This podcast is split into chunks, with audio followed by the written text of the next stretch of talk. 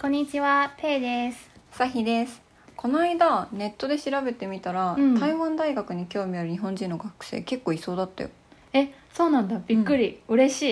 い。 じゃあ今日は台湾大学の紹介をしようかな。うんまあ、歴史からするあの説明するともともと台湾大学は日本の政府とか日本人が作ってくれた学校なの。そうなんだうんまあ、歴史はせ世界史だからさわからない日本人もいるらしいんだけど台湾は昔50年ぐらいあの日本の植民地だったんで、んうん日本自体があったんですよでその時に日本人が初めて台湾で大学を作ってくれてそれが台湾大学へえ知らなかったそうだからね当時は台北帝国大学で呼んでて、んうん一応旧帝大なんであの今もなんか東大とかあの大阪大学の友達がいると一応仲間だよってアピールしとい た結構ネガとして使ってるみんなと仲間だぞって、なるほどねへえ初めて知ったそれはうんうんうでんも知らない人多そうだね多分みんな知らないと思うそうだよねん、だって私台湾でガイドをしてて日本人向けに台湾大学の紹介してる時に知ってた人は一人もいなかった、ああそうなんだ、うんなんかそれちょっと寂しいけどぜひ知ってほしい ねもっとみんなにねまあとりあえず面白いから言ってるだけ であとネタとして結構みんなに覚えてもらえるから確かいにい 確んかだにけどうんえ台湾大学ってなんか分かりやすい特徴とかあるうーん一番みんなに行ってびっくりするものだと、んとにかくキャンパスが広くて、うんうんでメインキャンパスは台北の真ん中にあるんだけどそのメインキャンパスはあの自転車をこあの自転車を乗らないと授業と授業の間に間に合わないぐらい広うんくて、例えばまあ普通にあっちとこっちの授業に行くために休み時間は20分しかないんですけど距離は1キロがあるとかうーんそういうこともしょっちゅうあるんですよだからみんな自転車乗ってて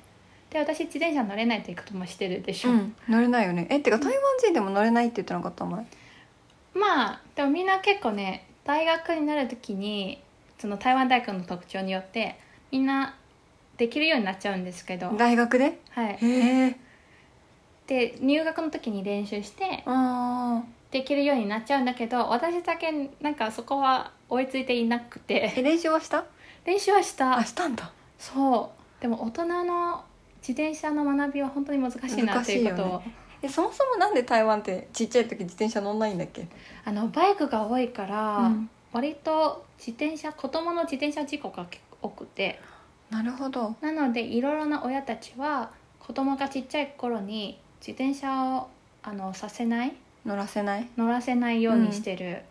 危ないから、うんうんでみんな、まあ、写真で見たことあるかもしれないですけど台湾で本当にバイクが車より多くうんうんう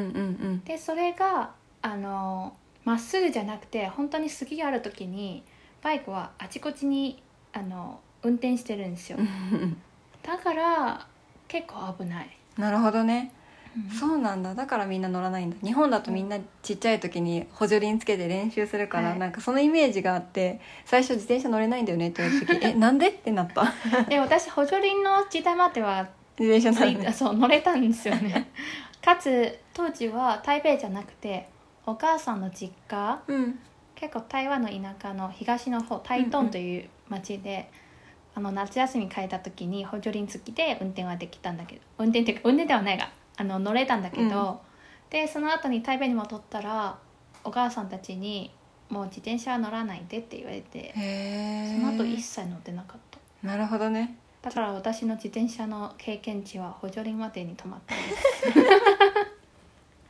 ちょっと話がずれちゃったそうけどなるほどねそうそれでなんかメインキャンパスが広いもあるんだけど、うん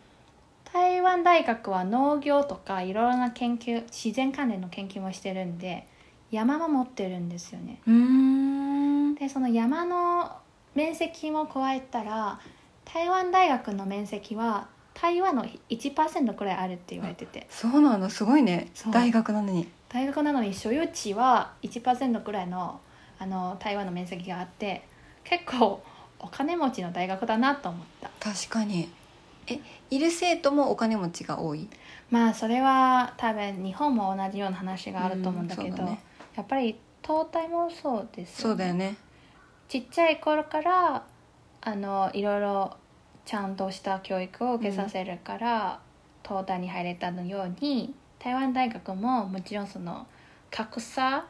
を感じさせることが結構多くて、うんまあ、うちは普通の家族だけどとはいえ両親とも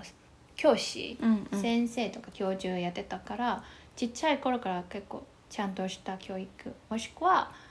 えー、と成績と教育を一番気にして生きてきた家族ではあるから、そこはやっぱり差は出てくると思なるほどねう、留留学生もいる留学生は結構いるよ一応、まあ、台湾一番有名な大学だから、うんもし中国語を勉強するために台湾に留学したい人がいれば大体最初に考えたのが台湾大学らしい。うーんでプラスアルファはあの台湾大学もグローバル化を図りたくてうんうんいろいろな学生を海外に交換留学させようとしてるからその交換留学の生徒って私たち例えば台湾大学は5人くらい東大に送りたいであれば東大の5人の生徒も受け入れないといけないというああなるほどね本当にちゃんと交換するんだそうそうそうそうそうまあ5対5がどうか、まあ、数はちょっと分かんないんだけど、ちゃんとなんかお互いに送り合うのが契約のもとなのでその分結構海外から入ってくる留学生もいっぱいいました、うーんなるほどねうん、めっちゃ雑談になっちゃうんだけどさなんか東京大学、日本の一番有有名有名というか優秀って言われてるのは東京大学、はいじゃんはいで台湾大学だよりもなんかこう台北大学の方が、いはいはいなんか東大が一番頭になったら台北みたいな感じ感じるんだけど、 台北大学っていうのもあるの、台北 大学もあるしまあ一応台北大学もいい学校ではあるんだけど、うんうんでもそうだね日本の一番は東大って言われてるんだけど台湾の一番も台湾大学って言われてるのうーんでそこも台湾人も結構誤解しやすいんで日本の一番有名な大学とか一番いい大学は日本大学じゃないんだっていうことそうはだよね日本なんか台湾人たちも今多分誤解してる人たちが結構いると思うああなるほどね、うん逆にねそう確かに逆にもしかしたら日本がふ不思議というかレアなのかもしれないねあーでも韓国も一番有名なのが韓国大学じゃなくてソウル大学じあゃんあ確かにねてかそもそも台湾大学ももともと名前は台北帝国大学じゃんああ確かにそれ多分ネーミングセンスは日本人のセンスだよね なるほどねで台湾あの台湾はその後、まあ国民政府うんうっていんうなんか中国の政府が来た時に、多分そこは台北帝国大学じゃなくて台湾大学の方がネーミング的にいいだと思ってて、うん解明したと思うからなるほどねうんそういうことか、そういう流れで、なるそほういどう流ねれだと思います、うんうんうんでも確かにそういう誤解してる人がいっぱいいて最近だと多分「ドラゴン桜」うんドラゴンドラゴン桜うんドラドラゴン桜」っていうドラマはに台湾でもすごく人気だったのそうなんだめちゃくちゃ人気で、へーはい、多分それを真似して台湾大学に入試頑張ろうと思ってる学生もいるくらい人本気で、はい当嬉しいそれまあ、